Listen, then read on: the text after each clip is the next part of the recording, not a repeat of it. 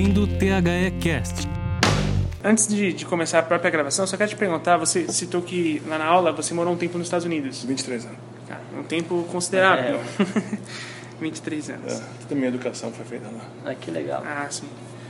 Às vezes foi até daí que saiu esse interesse pela, pelo conhecimento estatístico, pela, é, pela comecei pesquisa. a trabalhar em, com pesquisa de esporte lá, trabalhei na Repucom, que é uma das nossas uhum. sócias, né? Trabalhei com 10 anos lá. Ah, sim. Uhum. É, eu, inclusive, é, eu fiz uma, uma, breve lição de casa desde 2011, basicamente. É, né? A gente veio para o Brasil, a gente abriu história no Brasil em 2011. Ah, sim. E eu, eu me mudei em 2013 quando a gente fez um acordo com o Ibope. Ah, legal, legal. E aí foi quando eu trouxe a Feminine de volta. Bom, então vamos fazer o seguinte, vamos fazer diferente. Eu já gostei dessa abertura. Eu vou fazer uma saudação para o nosso ouvinte, tá? tá?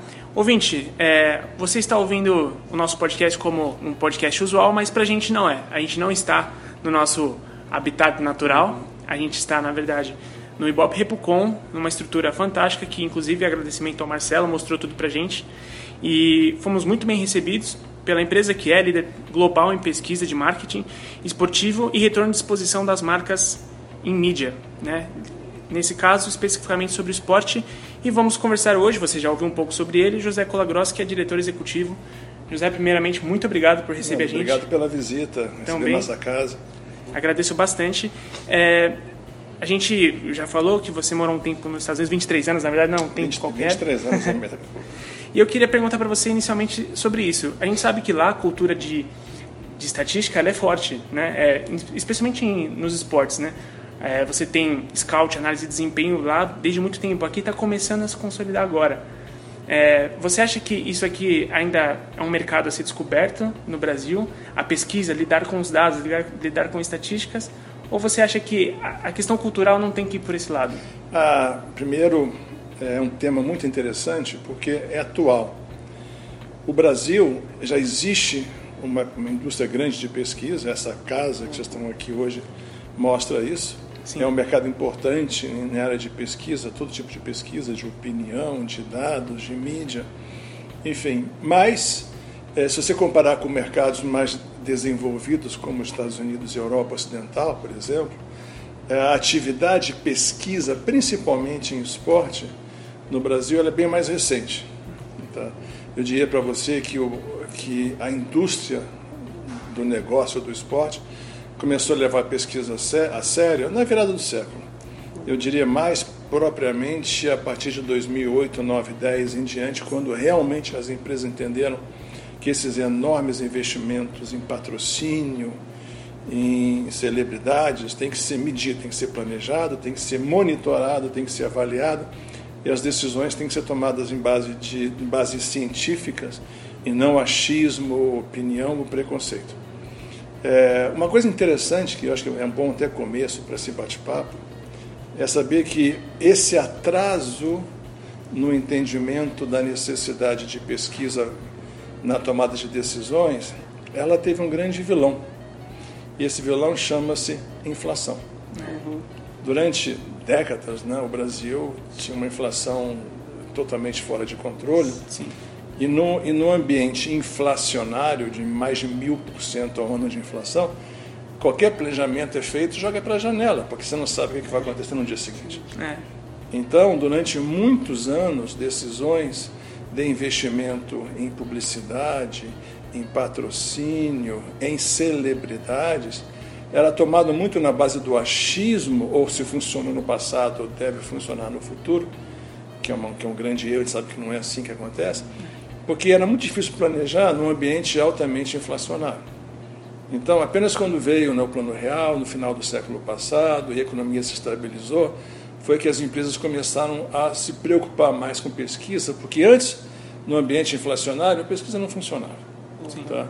A, a notícia boa é que a indústria como um todo está se modernizando, está se uh, profissionalizando, está buscando eficiência, transparência, e a gestão de negócio de esporte como um todo, hoje em 2018, é muito melhor e muito superior ao que era em 2008, por exemplo.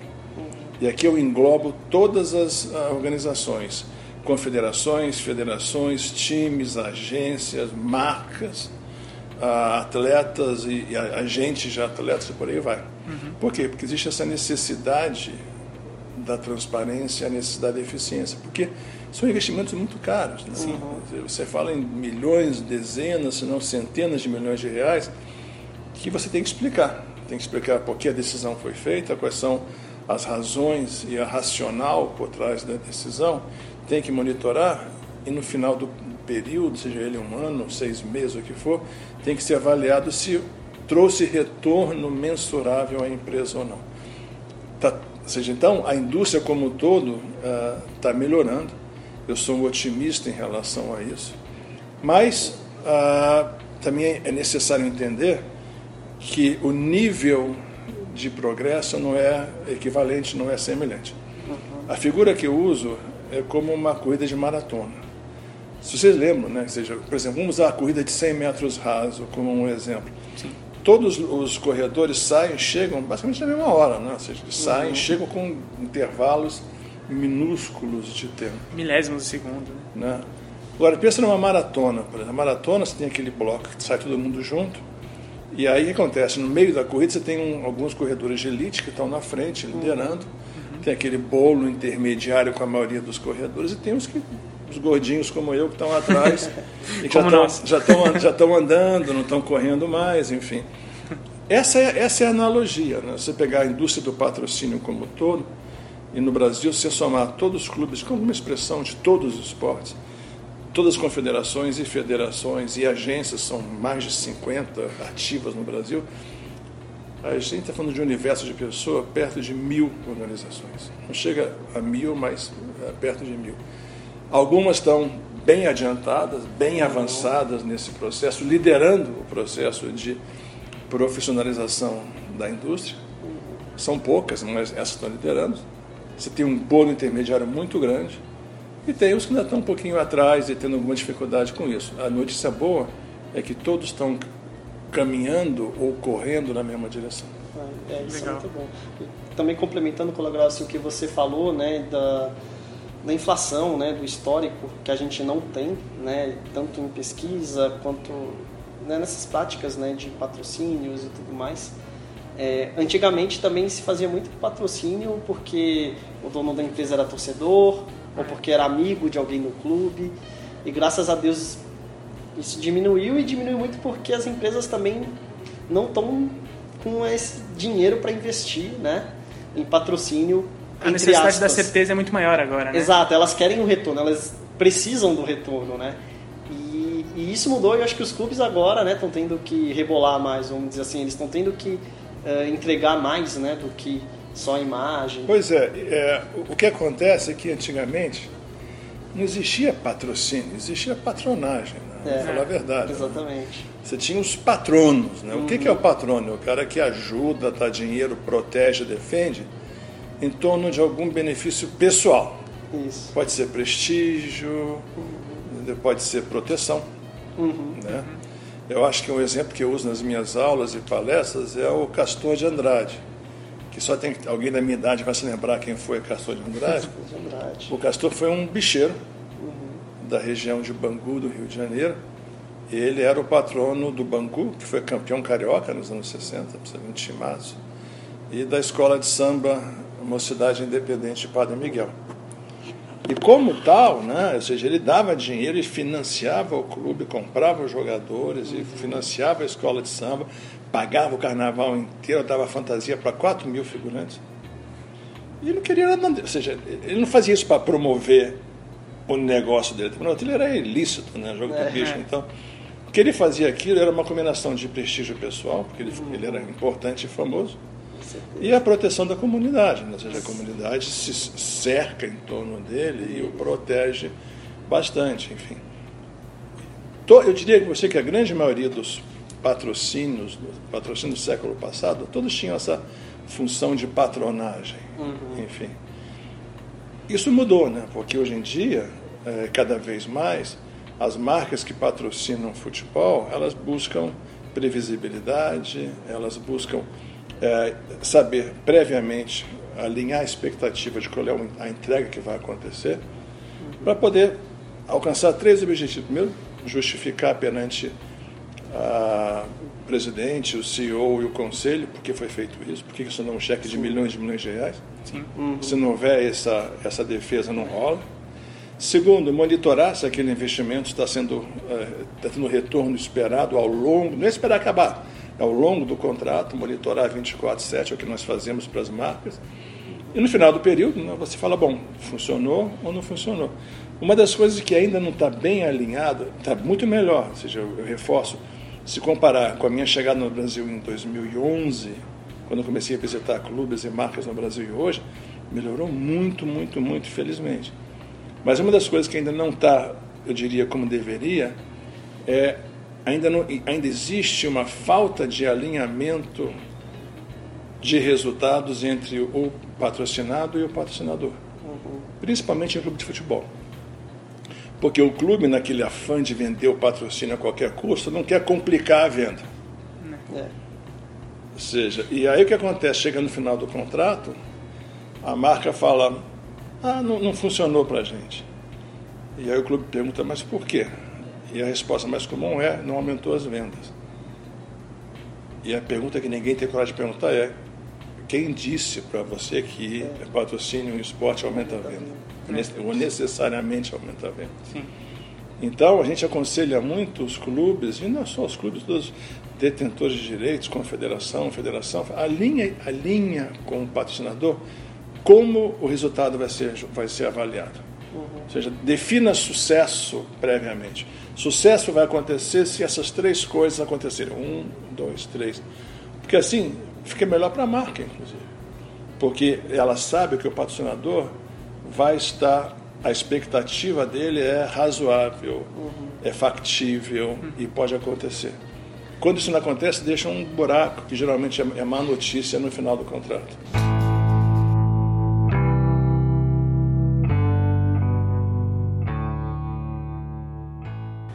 Ainda sobre isso, é, a gente teve uma aula um tempo atrás com o Diogo Couto, que é, de, é vice-diretor de marketing do Orlando City, né, de comunicações, uhum. desculpa.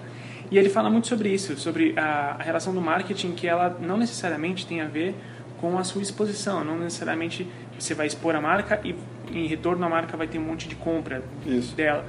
E ele fala que muitas vezes o marketing ele, ele tem que funcionar também para resolver problemas para a comunidade. Ele cita o caso de um de um banco que queria patrocinar um clube, que queria o público hispânico lá em Orlando e tudo mais, que é bem grande, né, na, na Flórida. E aqui, assim, eu tenho a impressão de que ainda se trabalha muito só com essa ideia primária da exposição. É, é, eu tô, tô errado no meu pensamento porque eu acho que a gente ainda não vê ações de, de marketing funcionando para resolver problemas de comunidade, de, de engajamento de fato. É, sem dúvida, visibilidade é importante, vai sempre ser importante, e a outra coisa que a visibilidade entrega é a única forma objetiva de mensurar resultado. Tá? Se você fala assim, a gente vai gerar 1,2 bilhões de reais em visibilidade de televisão, você vai lá e mensura se gerou ou não. Uhum. Tá? Agora, o que acontece é que ainda existe por parte das marcas e dos patrocinadores, dos patrocinados, ainda existe um, um, um, põe um peso muito grande na avaliação de visibilidade, talvez maior do que deveria. Enfim, e eles deixam de lado outras formas de retorno de patrocínio, que são talvez mais subjetivas, mais qualitativas e menos quantitativas, seja que engajamento em mídia digital, seja, geração de atividades de hospitalidade, geração de atividades digitais de engajamento com o torcedor, valorização da marca, tudo isso, comunidade, ou seja, engajamento com comunidade, onde tem um estádio do bairro, da cidade, por aí vai. Isso tudo são novas formas de retorno de patrocínio que só bem recentemente estão sendo é, entendidas e avaliadas. De novo, né, é um processo. Daqui a dois, três, quatro anos, não me surpreenderia se engajamento com o torcedor, engajamento direto com o torcedor, se tornar a primeira forma de mensuração de, de patrocínio e a visibilidade cai para o segundo lugar. Até porque existem ferramentas que permitem fazer isso, científicas e mensuráveis. Mas, de novo, é um processo que não está indo lá. Nesse processo, voltando ao tema da, da, da última pergunta, é, tem a questão dos clubes aqui. Né? E falar um pouco mais de futebol. É, uma das grandes mudanças que a gente está vendo é como os clubes estão também internamente se aperfeiçoando e se é, caindo no entendimento de que o patrocinador não está fazendo nenhum favor para o clube em patrocinar o clube.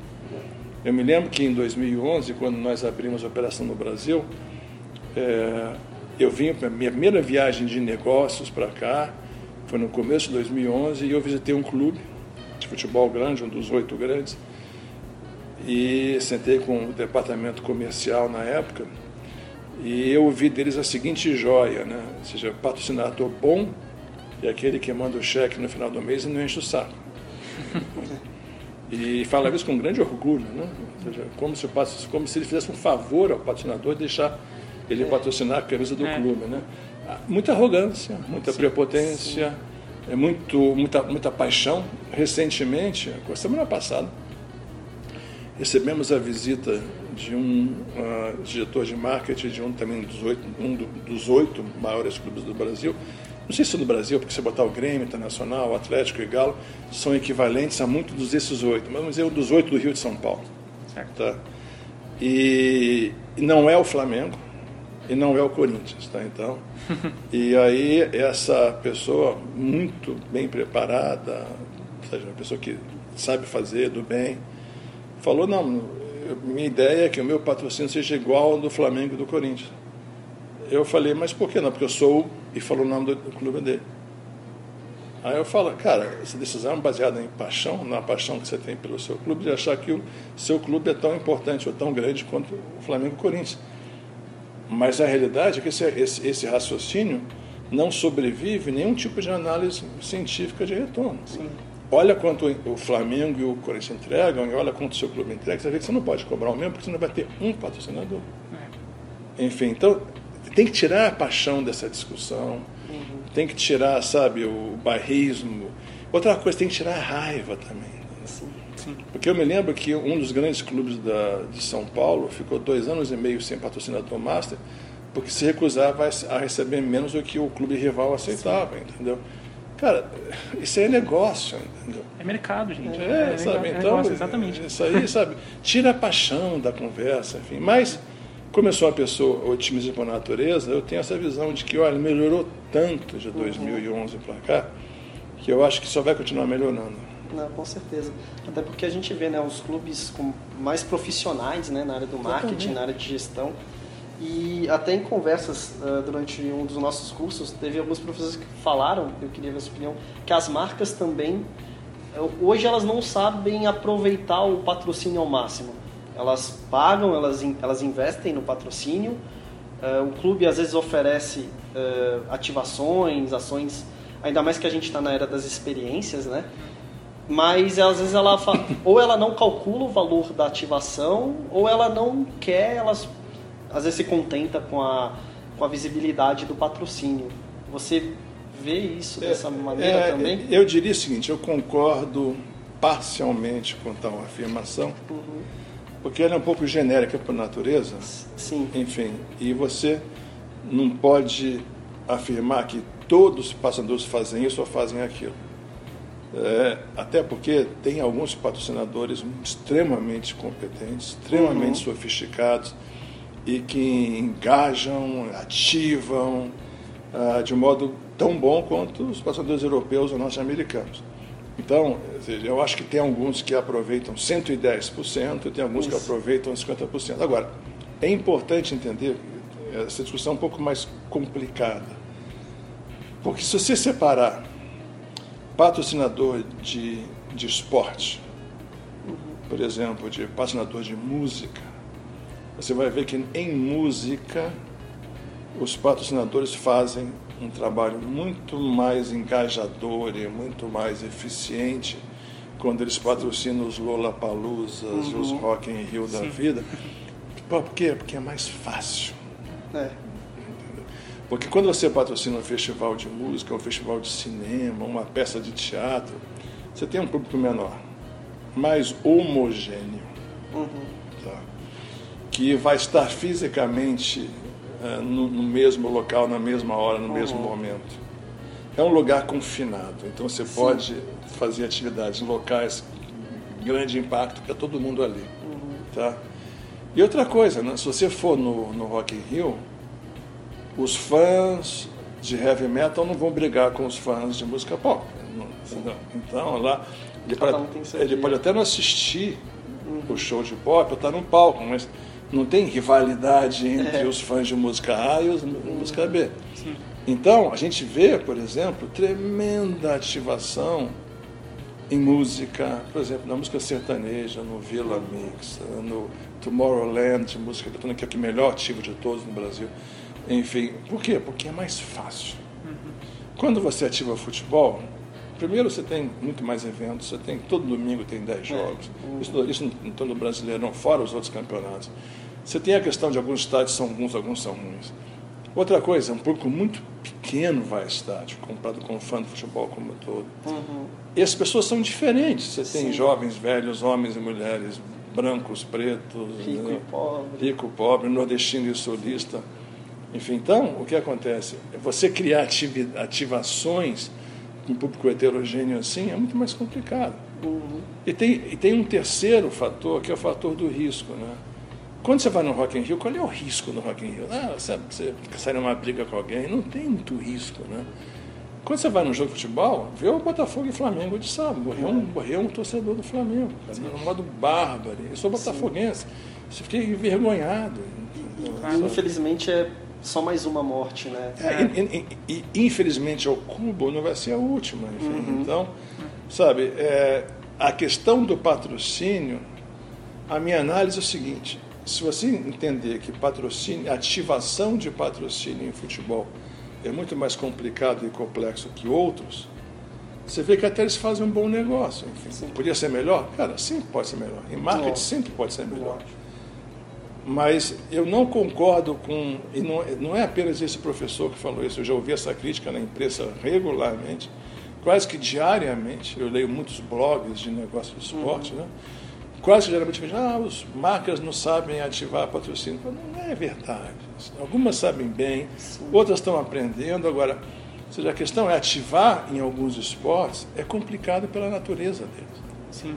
Eu, eu, queria puxar um gancho que você falou a respeito da, do estádio, da experiência do estádio, que é realmente complicado, perigoso. Uh, a gente sente o risco, a gente sente medo de, de ir ao estádio.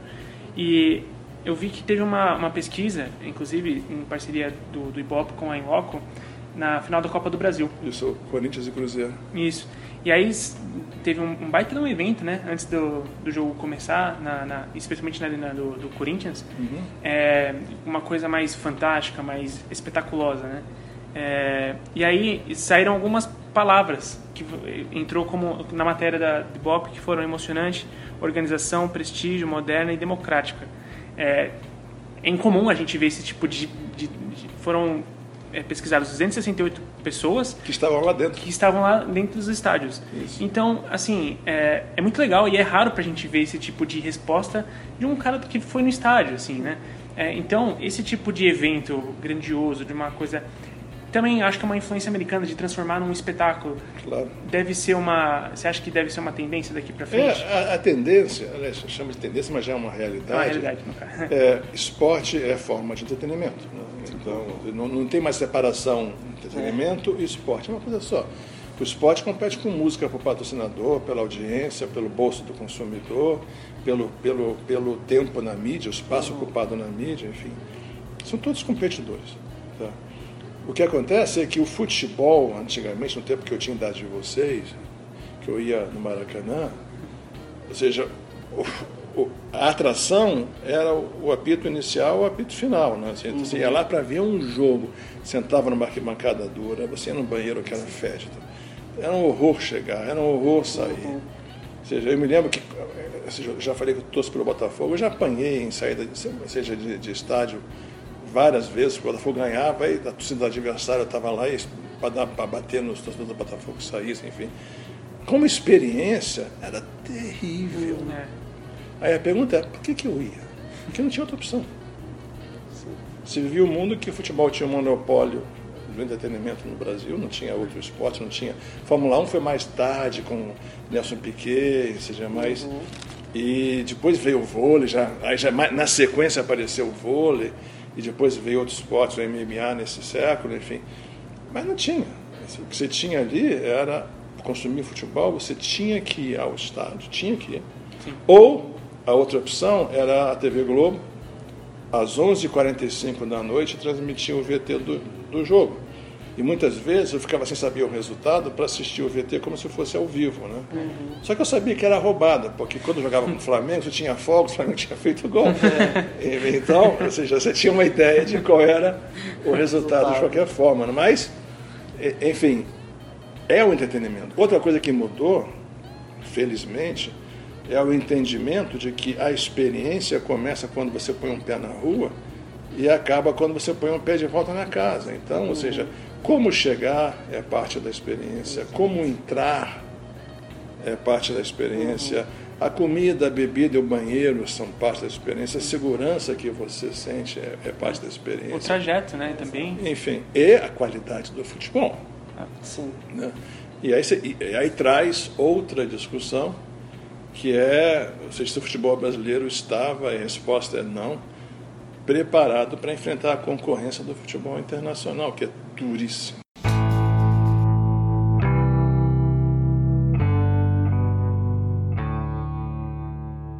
É, inclusive, aí acho que já aproveitando para a gente encerrar, é, a gente viu também uma pesquisa que foi feita é, antes da, da, da, Copa do Mundo, falando que a seleção brasileira era mais repercutida nas redes sociais. Né? Ela ganha ela, primeiro lugar de repercussão em, em, nas social medias. Mas é, aí a gente está falando também de uma época que o futebol era a única opção de entretenimento. Claro. A, gente, a, gente, vê a cultura pop crescendo imensamente, cinema, streamings de... de Vários tipos de música. Né? É, sim, e cada vez mais vai tendo o futebol vai tendo concorrência e a gente viu que a, a cada Copa a não torcida da seleção cresce muito então a gente fica pensando ainda mais depois que aconteceu na Copa do Mundo é, tudo que se representou o Neymar né uhum. se esse engajamento agora ele ele não vem pro, pro bem ele não se torna uma coisa positiva isso é é capaz de esse engajamento se tornar negativo para a seleção brasileira não, a, veja bem, são, tem três aspectos aqui dessa discussão, então vamos certo. analisar cada um. Primeiro, é, a CBF, que é objeto de crítica por parte da imprensa como um todo, e muitas vezes crítica justificada, outras vezes que a gente chama de crítica histérica só pela crítica. Uhum. Tá? Mas a CBF, o marketing da CBF, tem feito um trabalho excepcional, uhum. excepcional, Sim. Sim. De, em, em engajar torcedores, promover as, sele as seleções né, como um todo. Ah, o mascote foi um sucesso. Eu ia falar do o Canarinho Pistola. O mascote foi um mega sucesso. Quase que um, um, um, vira um business case de como fazer isso.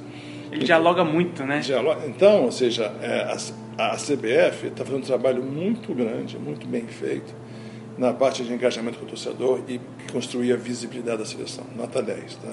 Isso sendo bem feito. Agora, o outro, o outro lado, de, seja, dessa discussão tem a ver não com a CBF, sim com o que o torcedor quer. Tá? Seja, o que, que hoje em dia, nesse mundo maluco que a gente vive, sabe, nas mídias sociais, é, que nós, eu chamo de uma cidade tribal. Né? A gente voltou a uma cidade tribal depois de 10 mil anos de, enfim, de, uhum. de gente no mundo. Essa pessoa, ou seja, hoje em dia, quem consome é um consumidor, acima de tudo, de emoção. Então, as pessoas consomem emoção. E essa emoção vem de várias formas. Vem através das mídias sociais, de, de amigos, de trocas com amigos. Vem, ou seja, na turma que usa é, essas aplicações de namoro, conhecer gente através uhum. de pessoas que você conhece. A emoção vem num post que você divide uma opinião, que você protesta, que você aplaude, que você defende, que você ataca. E ela espera que o que ela consuma, seja lá o que for, entretenimento, música, cultura, filme, funk, punk, rock, o que for, que isso emocione ela. Tá? Isso, isso emocione ela. O futebol tem que fazer isso. Absolutamente tem que fazer. E o que vai salvar o futebol brasileiro é a paixão que o torcedor sente pelo time. Eu, faço, eu falo com, com certa dose de humor que o Brasil, 6% dos jovens brasileiros até 20, de 14 a 20, 28, 27 anos, dizem que só torcem por time, só torcem por time de fora. Uhum. Eu nunca vi nenhum deles chorar quando o time perde. Uhum. Tá? Então, é, a paixão, eles querem que o clube, a seleção, o atleta os emocione. E o terceiro o aspecto, ou seja, combinando o que a CBF faz, uhum. o que a pessoa quer consumir, que é a paixão, e o terceiro aspecto disso tem a ver com a, com a questão da comunicação. Nós vivemos uma sociedade digital onde é uma rua de dois mãos. Tudo que desce, sobe, eu brinco. Desceu a notícia, uhum. sobe uma opinião. Desceu um fato, sobe um comentário, uma crítica, um elogio. Qual é o ponto? É um ponto que eu faço aos clubes. Qual é o ponto de você dar aos torcedores um megafone, que é o Facebook, o Twitter, o Instagram, para que ele possa falar com o clube se o clube não fala de volta. Sim. Qual é o ponto disso?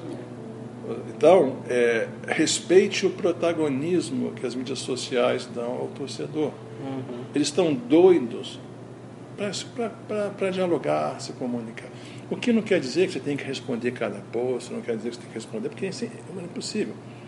Mas se você criar um mecanismo, usando estagiário, não custa nada, de fazer com que você se comunique com essas pessoas de modo eficiente, fluido e permanente, isso por si só, só isso, o fato de que o torcedor reconhece que o clube está reconhecendo o protagonismo dele nessa hora, só isso, mais nada, não precisa ter título, não precisa ter time campeão, já faz o respeito pelo clube crescer 10 pontos.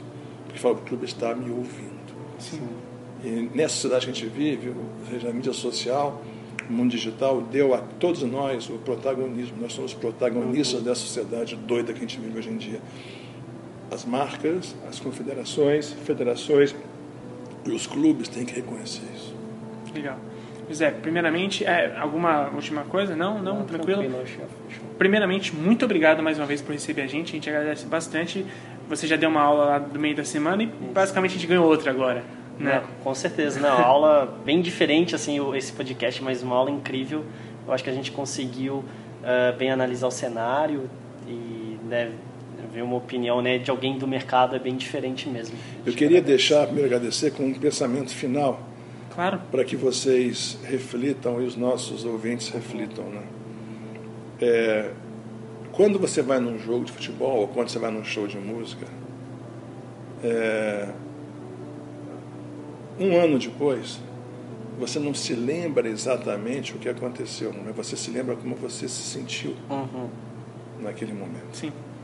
A gente, sabe, a, a, gente esquece o que acontece, mas a gente se lembra sempre o que, que a gente sentiu quando algo aconteceu.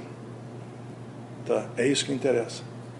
Façam as pessoas, os fãs, se sentirem felizes Isso. por estarem consumindo aquele espetáculo naquele momento. Pô, sensacional. A gente fica por aqui, de fato, ouvinte, mais uma vez, muito obrigado.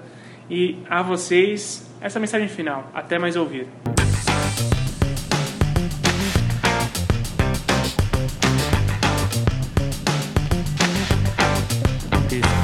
Foi produzido por THE 360